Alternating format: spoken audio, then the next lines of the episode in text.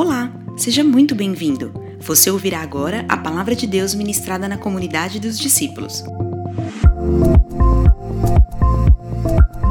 Você pode acompanhar o esboço dessa ministração em nosso app disponível na Apple Store ou no Google Play, e também através do nosso site, comunidadedosdiscípulos.com.br. Pronto! Vamos receber com alegria a mensagem através da pregação de hoje. Amém. Glória a Deus. Graça e a paz, irmãos. Mais uma vez, um ótimo dia. Que bom que você veio no culto. E eu estou um pouco nervoso, né? Obviamente. O dia de hoje está bem emocionante para mim, para minha família. Mas nós cremos que Deus vai fazer grandes coisas. Queria mandar um abraço para a igreja de Indaiatuba que está me assistindo agora online, né? Semana que vem nós estamos aí. O culto vai ser uma bênção também. Então, é um grande privilégio poder pregar a palavra, anunciar a palavra do Senhor mais uma vez aqui com os irmãos. Eu estou muito honrado e muito satisfeito com isso. Nós vamos continuar a nossa série de palavras, que na verdade se tornou uma série de palavras sobre a reforma protestante. Nós, na semana passada, iniciamos esse tema para comemorar o aniversário da Reforma Protestante, que inclusive foi ontem, dia 31 de outubro, que para muitos pode ser comemorado o Halloween, mas para nós é comemorado o dia da Reforma Protestante, porque Deus levantou e edificou uma igreja com bases sólidas. E dia 31 de outubro de 1517, o monge Martinho Lutero, está dando bastante microfonia aqui, né? Mas acho que os irmãos vão ajeitar aí. O monge Martinho Lutero sai e vai até a igreja da, do castelo e nas portas da igreja do castelo lá em Wittenberg ele cola, ele estampa, ele faz um, um ele, ele gostaria de que se fosse debatido alguns assuntos, principalmente a respeito das indulgências, do valor das indulgências, e ali, neste ato, nasce a reforma protestante. Obviamente, ela não surge ali simplesmente, Deus já havia levantado homens para que no decorrer da história pudessem se posicionar a respeito daquilo que Deus tinha para a sua igreja, mas o dia categórico que nós anunciamos ou comemoramos, se é que nós podemos dizer, é dia 31 de outubro. E eu vou continuar, então, semana passada nós ouvimos a respeito dos solos cristos. Quantos ouviram essa palavra? Digam amém. amém. Que é somente Cristo. Uma palavra que nos encantou lá em Dayatuba, eu, ao relatar né, para os irmãos, nós quase saímos voando ali no final do culto em entender e compreender a palavra tão preciosa e saber que não existe um outro mediador a não ser Cristo Jesus. Ele é o único mediador da igreja, não se tem outro, não se pode colocar outro no lugar, é somente Jesus. E hoje eu até coloquei, nós vamos falar sobre sola fide, que é só a fé, deve estar aparecendo aí para você. E eu coloquei para relembrar um pouco das nossas cinco solas, que são a base daquilo que nós anunciamos como reformadores, como aqueles que questionaram um sistema, questionaram uma teologia, questionaram dogmas, é, quiseram debater a respeito de assuntos e, obviamente, não foram ouvidos e foram excomungados da igreja romana na época. Então, a base daquilo que se anunciava, a base daquilo que se reclamava, a base daquilo que eventualmente se tinha para ter um debate é, está em cima dessas cinco solas, que deve aparecer aí para você: sola Escritura, que é só a Escritura ou somente a Escritura, solos Cristos somente Cristo, sola gratia, que nós ainda vamos ouvir, que é só a graça, hoje, sola fide, que é só a fé, e só lhe deu glória, somente a Deus a glória. Ou seja, essas cinco bases, elas são aquilo que nós hoje entendemos e professamos como a verdade temos como um pilar das nossas vidas. Entendemos que aquilo que Deus quer edificar na sua igreja está baseado nisso. Está, em suma, nesses cinco pontos. E eu coloquei uma frase aí, que é o que os reformadores falavam muito, que está aí, o sola fide. Acho que se tiver aí, vamos ler juntos comigo. Vamos lá, irmãos, um, dois, três. Só a fé. Exatamente. Só a fé. Este é o único meio que a graça de Deus pode ser recebida por mim, por você. Não existem adjetivos. Os reformadores questionavam isso. Para você chegar até a graça de Deus, havia a necessidade de você pagar algumas coisas, de você comprar indulgências, de você fazer boas obras. E se você ler depois um pouco, se você se interessa por isso, eu gosto muito desse assunto. Você pode pesquisar o Concílio de Trento, que é um concílio pouco depois dessa, desse questionamento, dessa ebulição da reforma. Eles vão reafirmar de novo que a fé não é somente ela que vai fazer o homem ser justificado, que há a necessidade de boas obras. Por isso que estava se questionando, por isso que se estava se procurando debater, porque nós entendemos que é só a fé e somente ela que é o meio, que é o caminho, que é o que nos leva a receber a graça de Deus. E eu quero ler um texto base como nós ouvimos semana passada, que Martinho Lutero, ao estudar, ao ler, ao ter o Espírito revelando ao seu coração, é o texto que faz com que nós entendamos que o justo vive pela fé. Isso está em Romanos 1. Então, Romanos 1, 16 e 17, também vai aparecer aí para os irmãos. Gostaria que você lesse comigo, por favor, para que nós possamos juntos aqui caminhar nessa palavra de hoje. Diz assim: Porque não me envergonho do Evangelho, pois é o poder de Deus para de todo aquele que crê, primeiro do judeu e também do grego, pois a justiça de Deus se revela de fé. O justo viverá pela fé. Essa é a grande bandeira da reforma. Essa é a nossa grande bandeira. Porque se eu e você estivéssemos diante de Deus hoje e fôssemos requerer boas obras, apresentar boas obras, nós certamente estaríamos nus diante do Senhor. Porque isso não nos justificaria. O que nos justifica é a fé. O justo, ele vive pela fé. E esse era o questionamento da época. E para falar sobre isso, eu vou falar de alguns pontos aqui brevemente para que nós possamos navegar sobre este assunto e depois nós possamos também, nas outras três solas que restam, nos próximos três domingos, aprendermos mais daquilo que Deus quer falar conosco. Quero falar um pouco sobre a relação entre a justificação e a fé. Há uma correlação, há uma necessidade de se entender a justificação e a fé. Olha só o que Romanos, eu não sei se eu coloquei esse texto aí, mas Romanos 3, 28 diz assim: Pois sustentamos que o homem é justificado pela fé, independente da obediência à lei. O apóstolo Paulo afirma: Olha, o homem, ele só é justificado pela fé. Aquilo que ele faz, as boas obras que ele faz, obedecer à lei, caminhar sem errar, isso não o leva, isso não o justifica. Somente a fé é que vai justificar ele. E Martinho Lutero, o grande pai, ou um dos grandes pais da reforma, ele falou uma frase que ao ler mexeu muito comigo, e eu devo ter colocado ela aí, que diz assim: o pilar da fé, o sola fide, mantém a igreja de pé. Ou sem esse pilar, sem entender que a igreja, ou que nós vivemos só pela fé, a igreja entra em colapso. Se nós não entendermos, se nós não vivermos só a fé, certamente as nossas bases ou a nossa base não será sólida. Você vai querer fazer, fazer, fazer, fazer, vai se frustrar porque você vai perceber que o que você faz não alcança e você vai entrar em colapso. Uma igreja que não é baseado na fé, ela entra em colapso.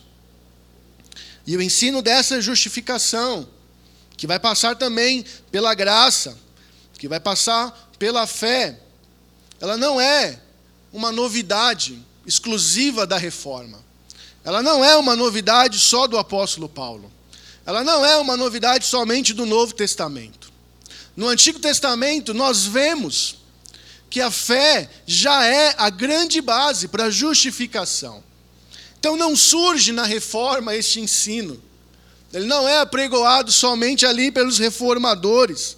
Se você ler Romanos 4, eu não vou ter tempo, obviamente, de falar e de ler todo o texto, mas Romanos 4, o apóstolo Paulo defende e afirma e coloca a, a, as claras que aquilo que nós já vimos no Antigo Testamento, que tanto Abraão como Davi, eles foram justificados, e a Bíblia é clara que eles foram justificados pela fé.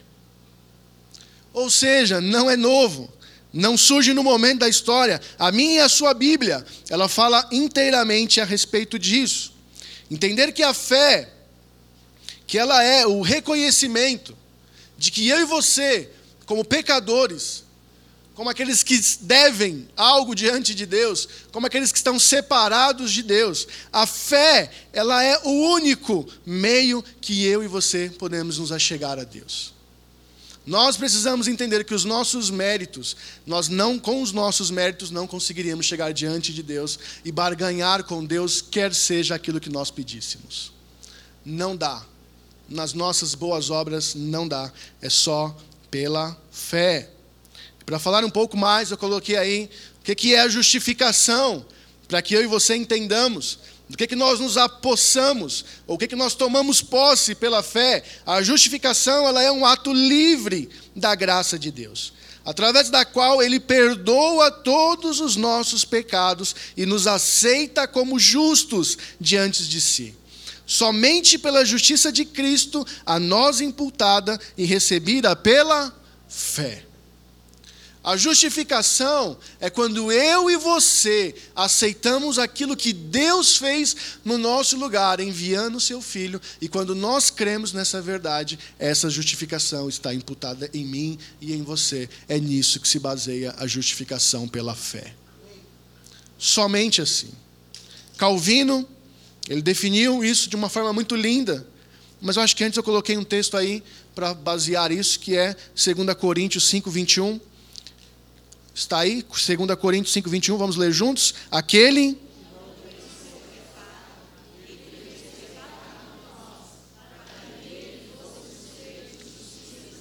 Exatamente. Ele não era culpado, mas ele se fez culpado para que eu e você pudéssemos ser justos diante de Deus. Isso se adquire, isso se baseia pela fé.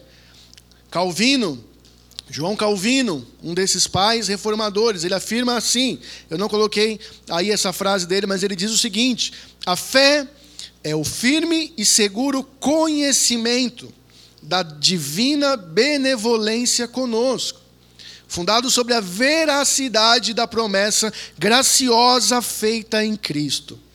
Não é só revelada à nossa mente, mas é também selada no nosso coração mediante o Espírito Santo. É o Espírito quem sela esta verdade. É o Espírito quem sela no nosso coração aquilo que nós cremos, quem traz para nós a revelação para crermos naquilo que Jesus fez por mim e por você. E semana passada nós ouvimos bastante, ou uma parte, né? Não se finda o assunto. É, a gente precisaria de 15 semanas, talvez o ano inteiro, para falar sobre todos os assuntos de uma forma completa a respeito, mas nós ouvimos um pouco sobre o que Cristo fez por nós semana passada.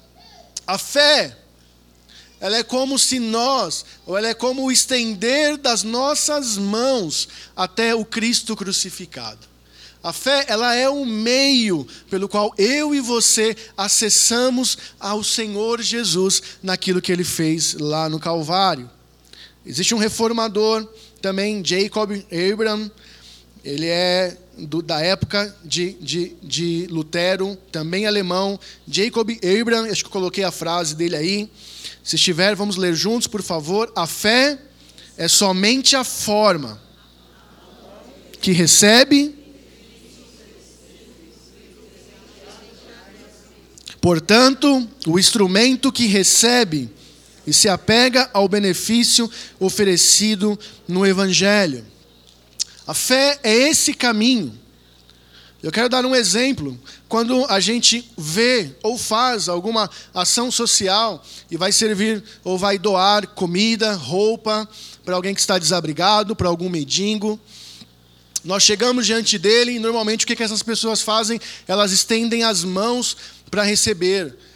Não existe mérito nesta pessoa, neste sem-teto, neste que não tem o que comer, o que vestir, o que beber. Não há mérito nele, porque ele está recebendo. Há mérito naquele que doa, há mérito naquele que oferta. Esse sim tem mérito. Eu e você somos esses que chegamos diante de Deus, estendemos as nossas mãos e o mérito está todo em Deus que nos dá a justificação pela fé.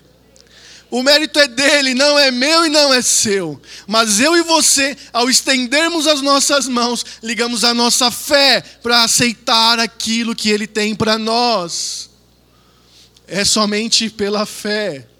Não há mérito nenhum em mim e em você. Não há. E o significado da palavra fé, ela é basicamente crer, confiar. É isso que a fé significa, simboliza basicamente. Tudo que nós precisamos, tudo que eu e você precisamos, Deus já tem nos dado através de Cristo Jesus, mas tem dado para aqueles que estendem as mãos vazias até Ele. Quantos estão aqui nessa manhã que já estenderam as suas mãos vazias ao Senhor? Amém. Nós não temos nada a oferecer para Ele. Ele tem dado tudo para nós. Nós só precisamos estender as nossas mãos e aceitar. Perceba que eu estou falando de um conceito que estava sendo debatido. A reforma era isso, era questionar. Não se entendia isso, não era assim. As pessoas estavam é, com a sua mente é, já formatada para crer e fazer algo e ao crer e fazer, não conseguiam fazer nunca o que podiam, o que precisavam, porque não dá, você não consegue. Então é disso que eu estou falando. Essa é a fé inicial, principalmente a fé salvadora. A fé que salvou eu e você. Os reformadores, eles sublinham a supremacia da fé sobre as obras para salvação não havia questionamento. Para ser salvo, você precisa simplesmente crer, ter fé, levantar as suas mãos e aceitar aquilo que o Senhor tem para você. É isso que diz a respeito sola fide. E eu quero falar um pouco sobre a fé, que é o dom de Deus. Por incrível que pareça, nós somos esses que estendemos as mãos e recebemos todas as dádivas do céu. Mas por incrível que pareça, até estender as mãos é um dom de Deus.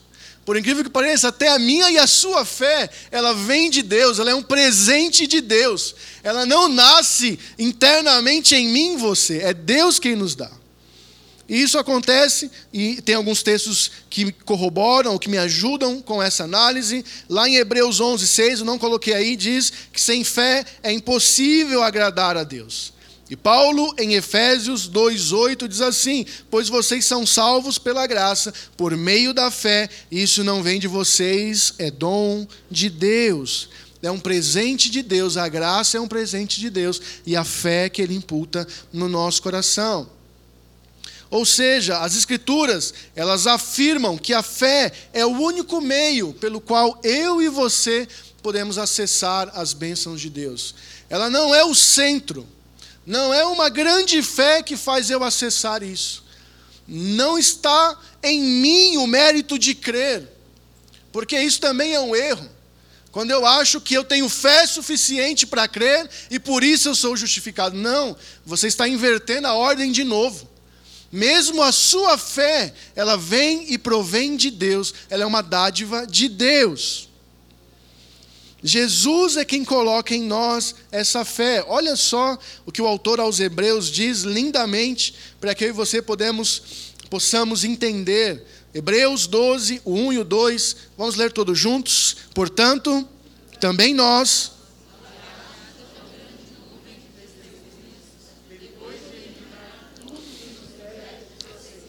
E o pecado que nos assedia Corramos com perseverança a corrida que nos está proposta, fixando os olhos em Jesus, que é o autor e o consumador da nossa fé, o qual, por causa da alegria que lhe estava proposta, suportou a cruz,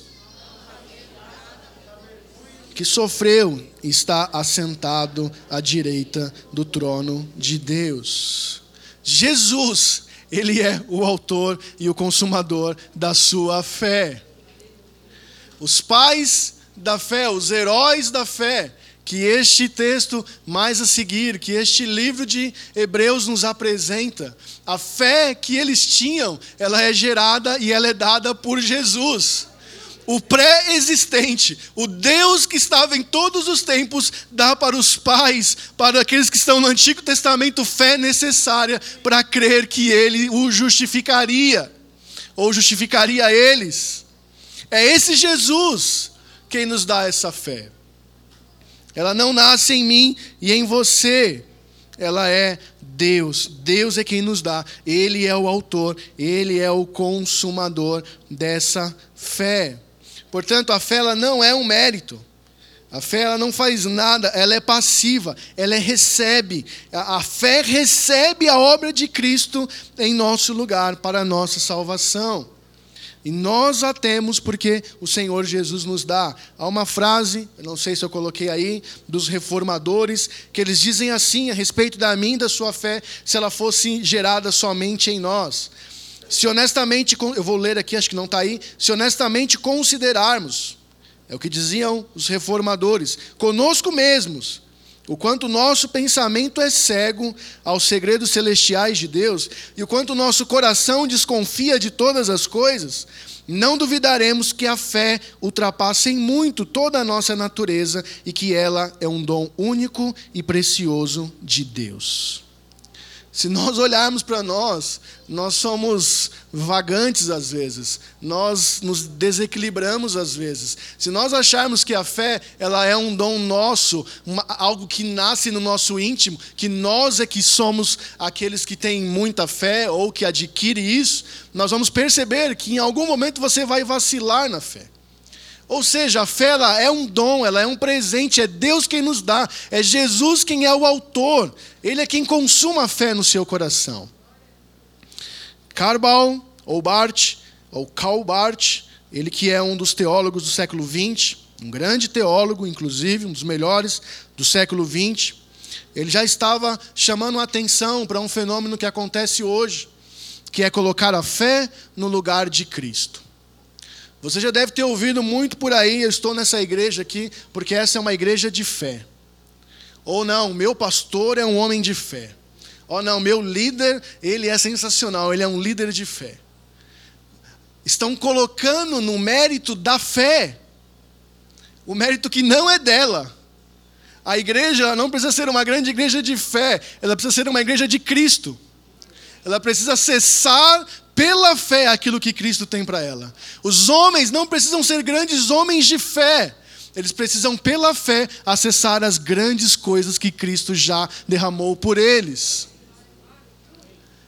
Então, ou seja, nós não devemos nos enganar, nos equivocar e colocar como mérito meu e seu a fé.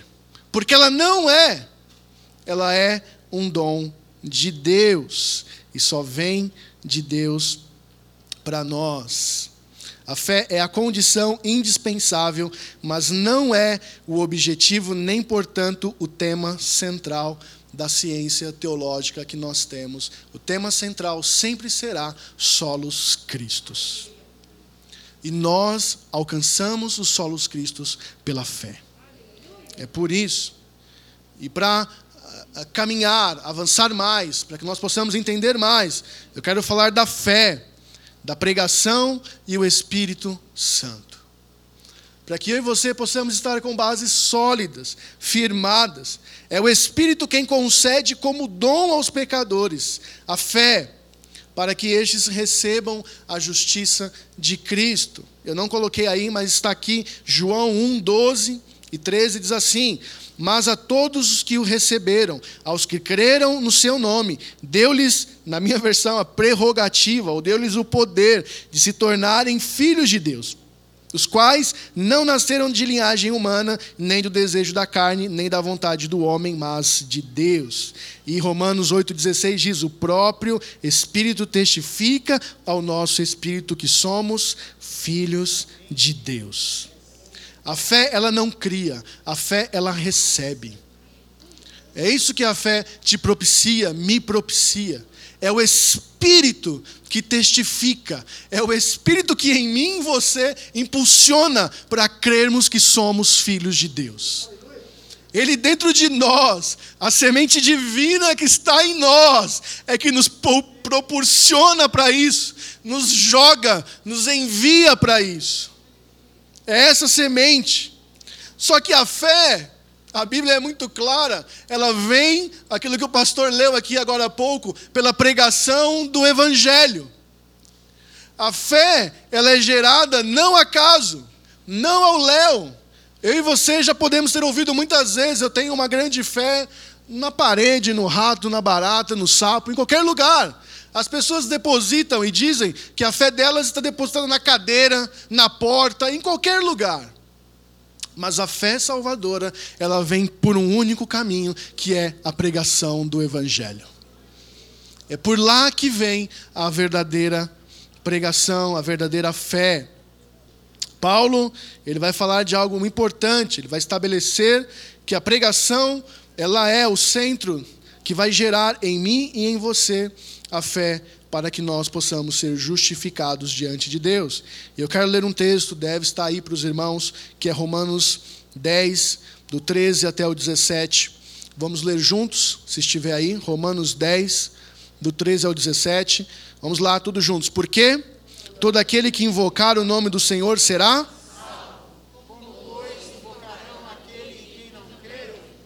E como crerão naquele a quem não ouviram falar?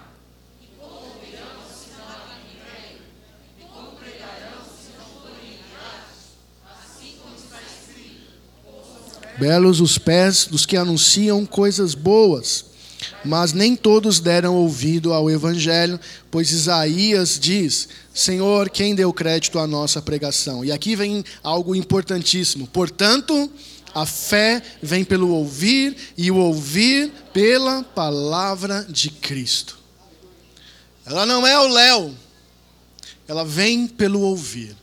A fé salvadora em mim e em você veio porque alguém algum dia pregou o Evangelho, o Espírito em nós revelou e nós aceitamos, estendemos as mãos ao Calvário e recebemos tudo que Jesus tinha para nós. É isso, é isso que acontece, esta é a pregação. É, é, é isso que Deus tem para nós. Sem a pregação do Evangelho, as pessoas não vão conseguir chegar à fé e assim elas não serão justificadas. Por isso que é importante eu e você, semanalmente, nas nossas células, nos nossos contatos, no trabalho que nós fazemos ali com os nossos amigos, anunciarmos as boas novas. As pessoas só virão se alguém pregar. E às vezes não será alguém daqui de cima, ou na maioria das vezes não é daqui de cima, acontece também de alguém entrar aqui se converter, graças a Deus, mas em suma é quando eu e você vamos até eles e anunciamos as boas novas. É aí que as pessoas creem para ser salvas, e é isso que eu e você temos que fazer. Esse é o chamado à fé esse chamado à fé é realizado pela pregação e a pregação da palavra de Deus. Nós ouviremos e com certeza estaremos muito entusiasmados quando nós ouvirmos o solo, a Escritura. Porque é a Escritura, é a palavra, é o Evangelho que gera a fé salvadora em mim e em você. É essa fé, é essa palavra que vai gerar em mim e em você uma confiança exclusiva e absoluta na pessoa de Cristo, na obra que Ele fez e faz em nosso favor. A fé ela é o elo de ligação entre o crente e Cristo. Eu coloquei um texto aí muito conhecido nosso. Você já ouviu muitas vezes esse texto, e ele é até decorado por nós. Os meus meninos já sabem, até mesmo eles falarem esse texto, não umas enroscadas ali no meio, né? Mas eles falam também, que é João 3,16. E eu sublinhei algumas coisas aí com, com a liberdade né? de, de, de, de falar algo a respeito. Que João 3,16 diz o quê? Porque Deus tanto amou o mundo que deu seu Filho unigênito para todo aquele que nele crer, não pereça, mas tenha a vida eterna. Perceba, eu sublinhei Deus, porque Deus ao amar, Deus ao dar, eu preciso o quê? Crer. Eu preciso acessar. Deus ele amou, Deus ele enviou o filho, isso já está consumado, mas nem todos estendem as mãos para receberem aquilo que ele fez e entregou por nós. É isso que eu e você faz, fazemos ao crermos, ao termos fé, nós estendemos as nossas mãos para aceitar o amor de Deus pelo filho que ele enviou em meu e no seu lugar. É isso que estava sendo combatido na época da reforma. Não era isso que era anunciado. Havia necessidade de fazer coisas e não somente de crer. A fé, ela é a causa, ela é o instrumental, ela é aquilo que nos leva, ela é aquilo que nos caminha para a justificação que Deus tem para mim e para você. Acho que eu coloquei o texto aí de Romanos 5:1, que diz assim: Tendo sido, pois, justificados pela fé, temos paz com Deus por nosso Senhor Jesus Cristo. Justificados pelo quê? Pela fé. É a fé que nos justifica. E para caminhar para o final aqui, eu queria falar: pela fé somos vestidos da justiça de Cristo. Se alguém puder vir tocar o teclado aqui, os músicos daqui a pouco podem subir também. Para concluir, eu quero falar sobre isso. Pela fé, nós somos vestidos da justiça de Cristo. Pela fé, nós somos aceitos, justificados diante de Deus. Tem um texto que eu coloquei aqui para eu ler, mas que não está aí, que Romanos 3, o apóstolo Paulo lá em Romanos 3, 24 diz assim: Romanos 3, 24, eu vou ler até o 26. Sendo justificados gratuitamente por Sua graça, por meio da redenção que há em Cristo Jesus. Deus o ofereceu como sacrifício para propiciação mediante a fé pelo seu sangue, demonstrado a sua, demonstrando a sua justiça. O 26, em sua tolerância, havia deixado impunes os pecados anteriormente cometidos, mas no presente demonstrou a sua justiça, a fim de ser justo e justificador daquele que tem fé em Jesus. Nós somos justificados gratuitamente porque nós cremos que o justo e o justificador veio no meio e no seu lugar. Nós precisamos apenas crer e receber essa justiça. A Bíblia fala de textos lindos, onde eu e você vamos nos vestir de Cristo, ou precisamos nos vestir de Cristo, nos vestir com essa justiça. Romanos, ao continuar, por isso que Lutero se debruçou sobre Romanos. Por isso que o Espírito o impeliu a se debruçar sobre esta epístola tão linda. Romanos 13, 14 diz assim: Pelo contrário, revistam-se do Senhor Jesus Cristo. E não fiquem premeditando como satisfazer os desejos da carne. Segundo Coríntios 5, 7 diz assim: Porque vivemos por fé e não pelo que vemos nós precisamos, eu e você, nos vestirmos da justiça de Cristo. E nós acessamos isso pela fé. Eu quero parafrasear isso com algo muito interessante que a palavra de Deus diz. Roupa, vestido significa muito, ou tem alguns significados na palavra, na Bíblia. E um deles que me marca, que é muito interessante, é quando José, José do Egito, ganha uma túnica do seu pai. José ganha uma túnica que certamente era a expressão do favorecimento que o seu pai tinha para com ele e do amor que o seu pai tinha para com ele. Gênesis 37 vai falar isso, que Jacó amava tanto José, porque era o filho da velhice, que ele deu aquela bela túnica colorida que se destacava. Mas a túnica de José, ou a roupa que José vestiu, não causou um bom clima ali na casa. Os irmãos tiveram inveja, os irmãos ficaram nervosos, começou a haver muitas brigas ali. E José não se desfez da sua capa, ele manteve a sua túnica, ele não deu ela para ninguém, ele não compartilhou com ninguém aquela bela túnica. Mas Jesus fez o contrário. Jesus tinha uma túnica, Jesus tinha uma veste branca. Jesus, que é o justo, Ele pega essa veste branca, limpa, e veste eu e você. Eu e você precisamos nos revestir de Cristo. Eu e você precisamos pegar essa bela túnica que Ele está nos dando à disposição pela fé e nos vestirmos dele. Ele não é como José, que guardou para si mesmo. Ele é o Filho de Deus que foi dado por mim e por você. Veja só, para finalizar aqui, se os músicos puderem vir aqui, acho que eu coloquei esses textos aí. Isaías, que é um profeta messiânico, fala muito a respeito daquilo que Jesus faria.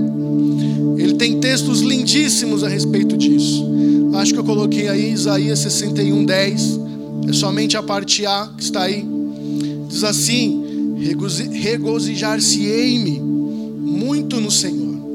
A minha alma se alegra no meu Deus, porque me cobriu de vestes de salvação e me envolveu com o manto de justiça. Outro texto que fala que Paulo parafraseia Isaías também, Efésios 6, 13 e 14. Paulo diz assim: Por isso, vistam toda a armadura de Deus, para que possam resistir no dia mau e permanecer inabaláveis, depois de terem feito tudo. Assim, mantenham-se firmes, cingindo-se com o cinto da verdade, vestindo a couraça da justiça. Por que, que ele parafraseia Isaías? Eu coloquei o texto aí, Isaías 59, 17, diz assim: Usou a justiça como couraça, pôs na cabeça o capacete da salvação, vestiu-se de vingança e envolveu-se no zelo como numa capa. Eu e você acessamos a justiça de Deus pela fé não há mérito nenhum em nós. Sola fide. Sola fide. Esta é a pregação do Evangelho. É só pela fé. Nós estávamos vestidos de Adão, estávamos vestidos de condenação, mas veio o segundo Adão e nos proporcionou nos vestir dele, para crermos nele e é isso que eu e você precisamos. Queria que você ficasse de pé no seu lugar. Eu quero ler um último texto de Romanos também. Para que você possa entender que você não está mais em Adão, você está em Cristo. E se hoje você está em Adão, você pode estar em Cristo. Basta crer. Diz assim Romanos 5,19. Logo assim, como por meio da desobediência de um só homem, muitos foram feitos pecadores. Assim também, por meio da obediência de um único homem, muitos serão feitos justos. Não precisa ser feito mais nada, não precisa de boas obras, não precisa, a salvação é pela fé. Estar em Cristo é pela fé se apossar das verdades do céu é pela fé. Eu queria que você fechasse seus olhos e pudesse, pela fé, estender as suas mãos vazias ao Cristo que morreu no meu e no seu lugar. Aquele que tem vestes lindas, aquele que tem uma túnica branca, que está hoje colocando em mim você vestes de justiça. Você não é justo pelos seus méritos, pelas suas roupas. Você é justo porque você está se revestindo de Cristo. E eu queria orar com você, para que você pudesse entender isso.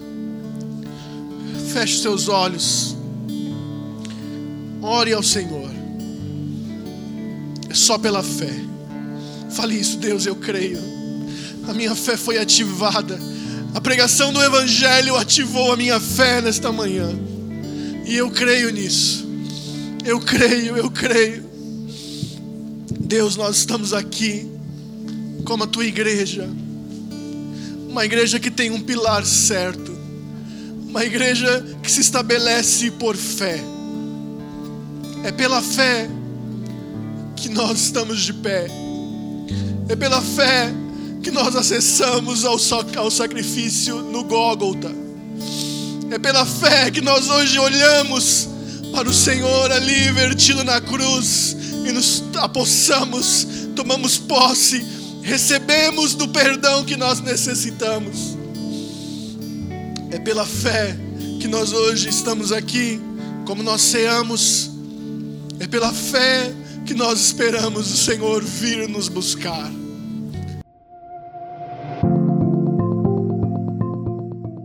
Esperamos que o Espírito Santo tenha inspirado você através dessa palavra. Siga-nos em nossas redes sociais pelo arroba CMDD Oficial. Comunidade dos Discípulos, uma família, muitos lugares. Até a próxima!